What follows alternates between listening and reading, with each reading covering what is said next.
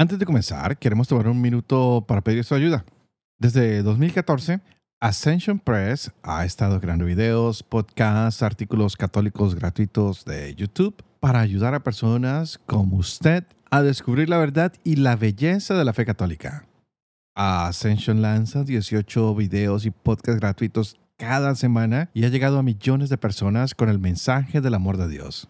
Este contenido es gratuito para consumir pero no es gratis hacerlo. Entonces, para ayudar a compensar el costo creciente de producción, estamos solicitando apoyo financiero para continuar llevando este contenido que cambia la vida a las personas que buscan a Cristo. Si usted o alguien que conoce se ha beneficiado personalmente del trabajo de Ascension, considere apoyar financieramente este podcast o este canal. Cualquier cantidad es realmente apreciada. Para hacer un regalo, visite ascensionpress.com diagonal support o haga clic en el enlace de la descripción. Nuevamente, eso es ascensionpress.com diagonal support. Y ya sea que pueda apoyarnos financieramente o no, mantenga a todo el equipo de Ascension en sus oraciones. Que Dios los bendiga.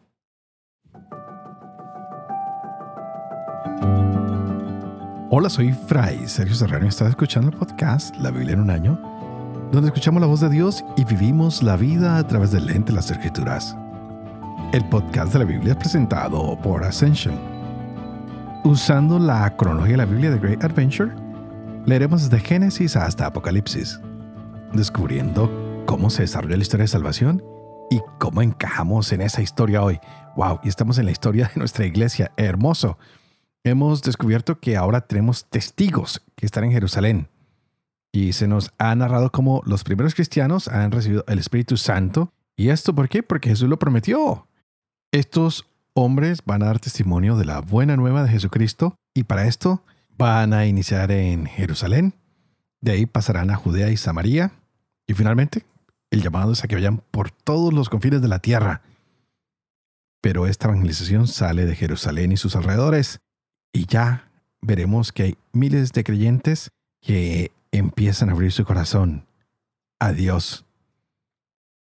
Vimos el testimonio de algunos hombres que estuvieron cuando Jesús ascendió los cielos y prometió que enviaría el Espíritu Santo. También hemos visto cómo ese Espíritu descendió sobre la iglesia y la promesa de Jesús se cumple una vez más.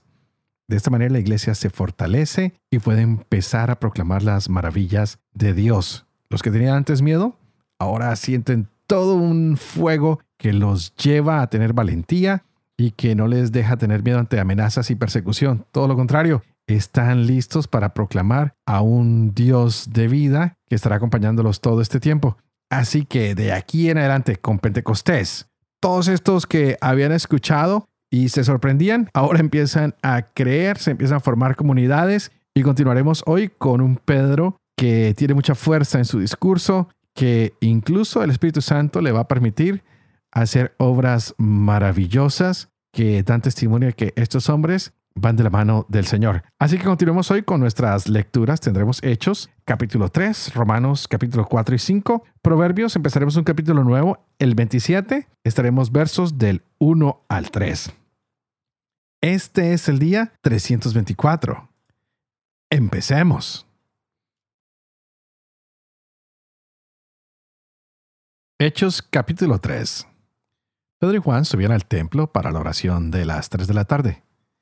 Estaba allí un hombre tullido desde su nacimiento al que llevaban y ponían todos los días junto a la puerta del templo llamada Hermosa para que pidiera limosna a los que entraran en el templo.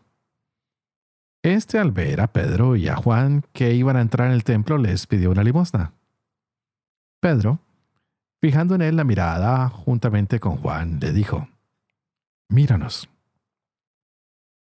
Él les miraba con fijeza esperando recibir algo de ellos.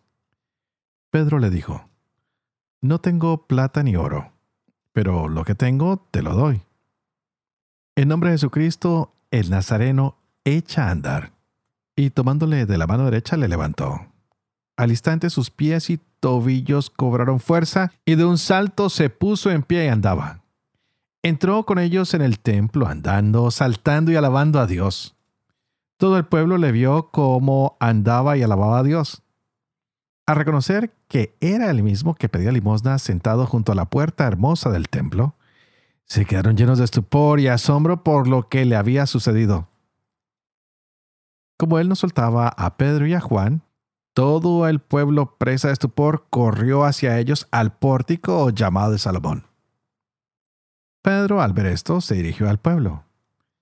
Israelitas, ¿por qué se admiran de esto o por qué nos miran fijamente como si por nuestro poder o piedad hubiéramos hecho andar a éste? El Dios de Abraham, de Isaac y de Jacob, el Dios de nuestros padres, ha glorificado a su siervo, Jesús, a quien ustedes entregaron y de quien renegaron ante Pilato cuando éste había decidido ponerle en libertad. Ustedes renegaron del santo y del justo y pidieron que les dejaran en libertad a un asesino. Mataron al jefe que lleva la vida. Pero Dios le resucitó de entre los muertos. Nosotros somos testigos de ello, y por la fe en su nombre, este mismo hombre ha restablecido a este que ustedes ven y conocen. Es pues la fe dada por su medio la que le ha restablecido totalmente ante todos ustedes. Ahora bien, ya sé, hermanos, que obraron por ignorancia, lo mismo que sus jefes. Pero de este modo, Dios cumplió lo que había anunciado por boca de todos los profetas, que su Cristo había de padecer. Arrepiéntanse pues y conviértanse, para que sus pecados sean borrados, a fin de que del Señor venga el tiempo de la consolación y envíe al Cristo que les estaba predestinado, a Jesús, a quien debe retener el cielo hasta el tiempo de la restauración universal de que Dios habló por boca de sus santos profetas. Moisés efectivamente dijo, El Señor Dios le suscitará un profeta como yo de entre sus hermanos. Escúchelo todo cuanto les diga. Todo el que no escuche a ese profeta será excluido del pueblo. Y todos los profetas, desde Samuel en adelante, todos cuantos han hablado, anunciaron también estos días. Ustedes son los herederos de los profetas y de la alianza que Dios estableció con sus padres al decir a Abraham, en tu descendencia serán bendecidas todas las familias de la tierra.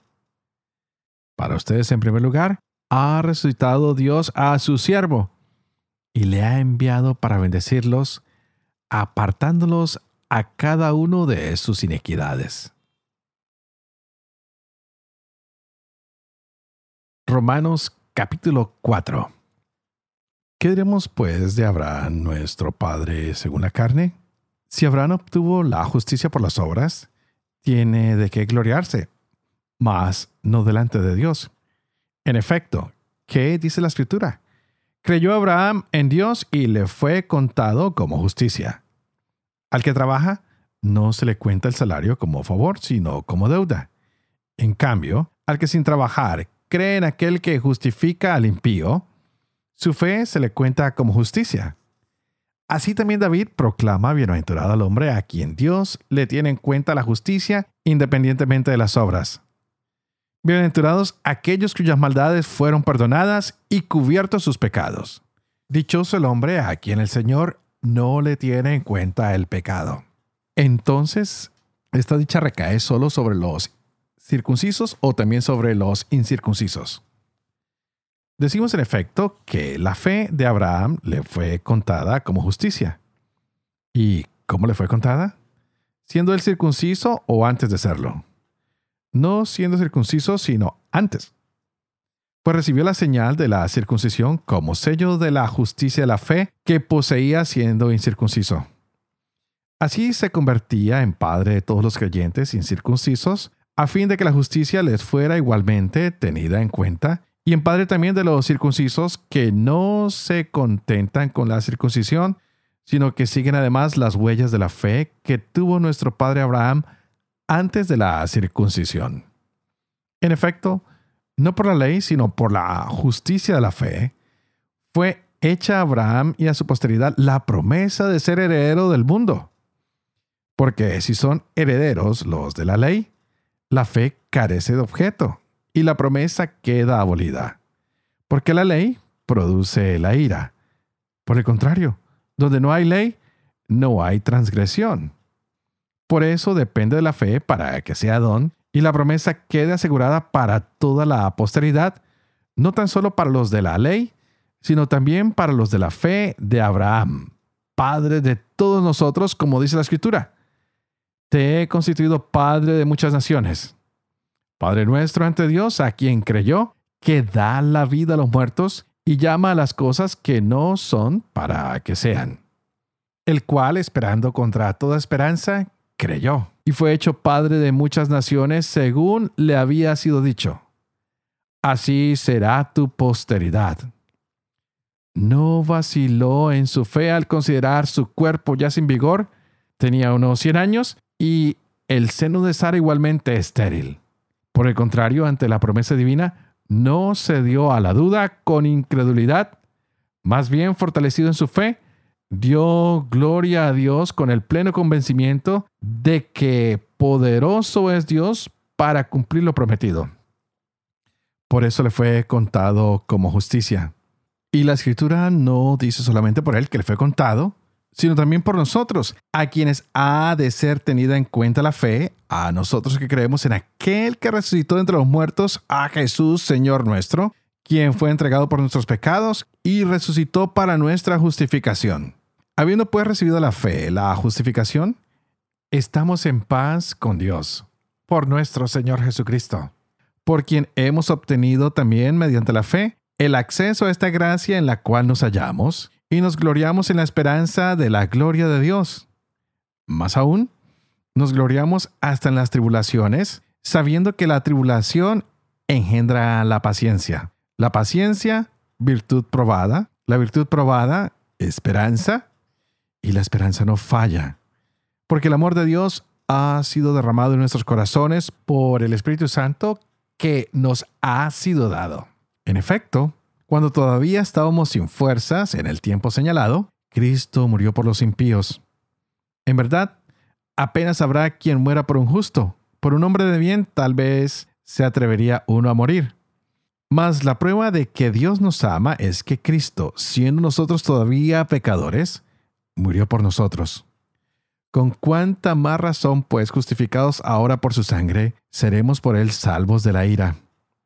Si cuando éramos enemigos fuimos reconciliados con Dios por la muerte de su Hijo, con cuánta más razón, estando ya reconciliados, seremos salvos por su vida. Y no solamente eso, sino que también nos gloriamos en Dios por nuestro Señor Jesucristo, por quien hemos obtenido ahora la reconciliación. Por tanto, como por un hombre entró el pecado en el mundo, y por el pecado la muerte, y así la muerte alcanzó a todos los hombres, ya que todos pecaron, porque hasta la ley había pecado en el mundo, pero el pecado no se carga en cuenta no habiendo ley. Con todo reinó la muerte desde Adán hasta Moisés, aún sobre aquellos que no pecaron con una transgresión semejante a la de Adán, el cual es figura del que había de venir. Pero con el don no sucede como con el delito. Si por el delito de uno murieron todos, cuánto más la gracia de Dios y el don otorgado por la gracia de un hombre Jesucristo se han desbordado sobre todos. Y no sucede con el don como con las consecuencias del pecado de uno, porque el juicio, partiendo de uno, lleva a la condenación. Mas la obra de la gracia, partiendo de muchos delitos, se resuelve en justificación. En efecto, si por el delito de uno reinó la muerte por un hombre, con cuánta más razón los que reciben en abundancia la gracia y el don de la justicia reinarán en la vida por uno, por Jesucristo. Así pues, como el delito de uno atrajo sobre todos los hombres la condenación, así también la obra de justicia de uno procura a todos la justificación que da la vida. En efecto, así como por la desobediencia de un hombre, todos fueron constituidos pecadores, así también por la obediencia de uno, todos serán constituidos justos. La ley en verdad intervino para que abundara el delito, pero donde abundó el pecado, sobreabundó la gracia. Así lo mismo que el pecado reinó por la muerte, así también reinará la gracia en virtud de la justicia para vida eterna por Jesucristo nuestro Señor. Proverbios capítulo 27 versos 1 al 3. No presumas del mañana, pues no sabes lo que deparará el día.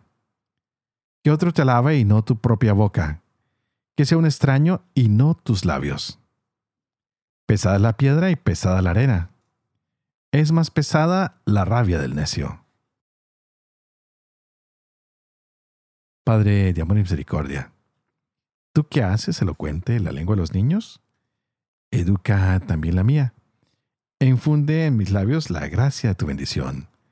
Padre, Hijo y Espíritu Santo. ¿Y tú? Ayúdame a que juntos oremos. Digámosle, Señor, así como le diste a estos hombres el Espíritu Santo, dánoslo a nosotros para que nos podamos gloriar y gozar de esta palabra que nos das para nuestras vidas. Y wow, qué lecturas las que hemos tenido el día de hoy. Pero quisiera empezar un poquito con la carta a los romanos, pues este hombre, Saulo, quien era fariseo y que era apasionado por la Torá, por la ley, por las tradiciones, quien había visto a Jesús como una amenaza, ha tenido un encuentro con Jesús que ha resucitado y ahora se siente comisionado para ir no solo a los judíos, sino a los gentiles. Y ha empezado a identificarse como Pablo y va viajando y contándole a todo el mundo, miren, Jesús resucitó Así que por favor creamos en Él. Vamos a hacer estas comunidades. Vamos a seguir hacia adelante conociendo más y más de este hombre por quien vamos a recibir la salvación. Y es así como esta carta maravillosa de Pablo a los romanos se dirige a la iglesia que está en Roma y está formada por judíos y no judíos. Por eso está este problema de que si la salvación es para unos o es para otros o si es para todos. Y bueno, vamos viendo que esta iglesia uh, como que se ha ido formando diferente a lo que es el judaísmo. Y la gente está pensando, ¿hacemos lo que hacíamos cuando éramos judíos o ahora como seguidores de Cristo tenemos que hacer cosas diferentes?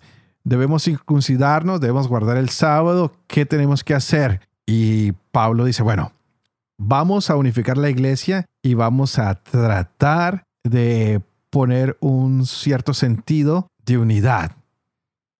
Y es como lo hemos visto, cómo la gente compartía sus bienes para que a nadie le faltara nada.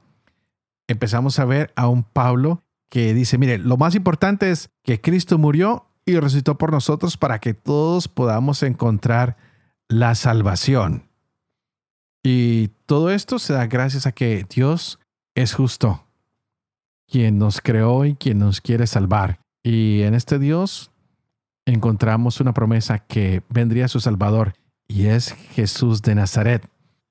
Y Pablo le dice, miren, Jesús nos llama a que todos los seres humanos nos pongamos bajo el reinado del amor.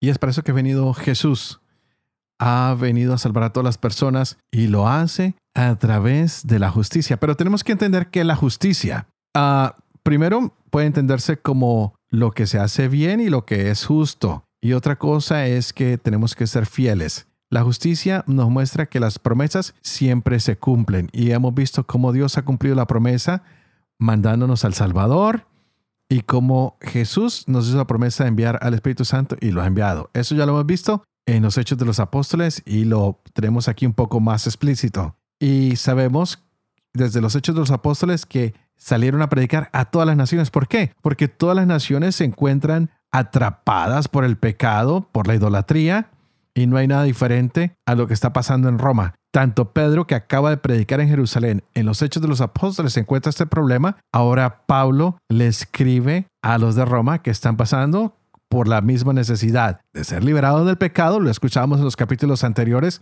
Hay pecado sexual, hay pecado de injusticias.